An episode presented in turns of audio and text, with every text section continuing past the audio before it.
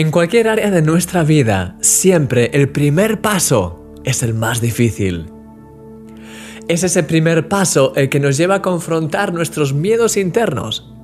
El miedo a ser juzgados, el miedo a hacer el ridículo, el miedo a fracasar, el miedo a que nos suceda algo malo. Recuerdo cuando empecé a hablar de Jesús a otras personas. Siempre que quería empezar a hacerlo, mi mente se llenaba de imágenes negativas. Me imaginaba que las personas iban a reírse de mí, a insultarme, a rechazarme o simplemente que iban a pasar de largo sin hacerme caso. Puedes imaginarte de dónde venían esos pensamientos, ¿verdad?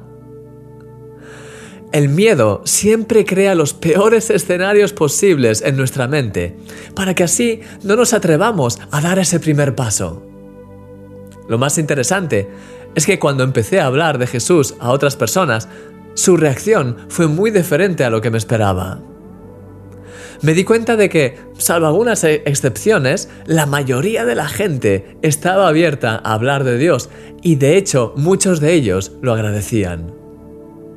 El miedo en mí estaba distorsionando la realidad, creando una cortina de humo para asustarme y paralizarme pero en el fondo no era más que eso, humo. Y cuando di el primer paso, todas esas mentiras empezaron poco a poco a esfumarse.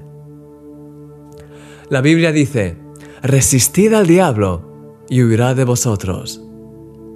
Cuando resistes todos esos miedos y mentiras que vienen a tu mente y decides aún así dar un primer paso en fe, el enemigo sale huyendo. Mi querido amigo, no te dejes paralizar por las mentiras de las tinieblas. Cada paso que decides dar te acerca más a la victoria y a las promesas de Dios para tu vida.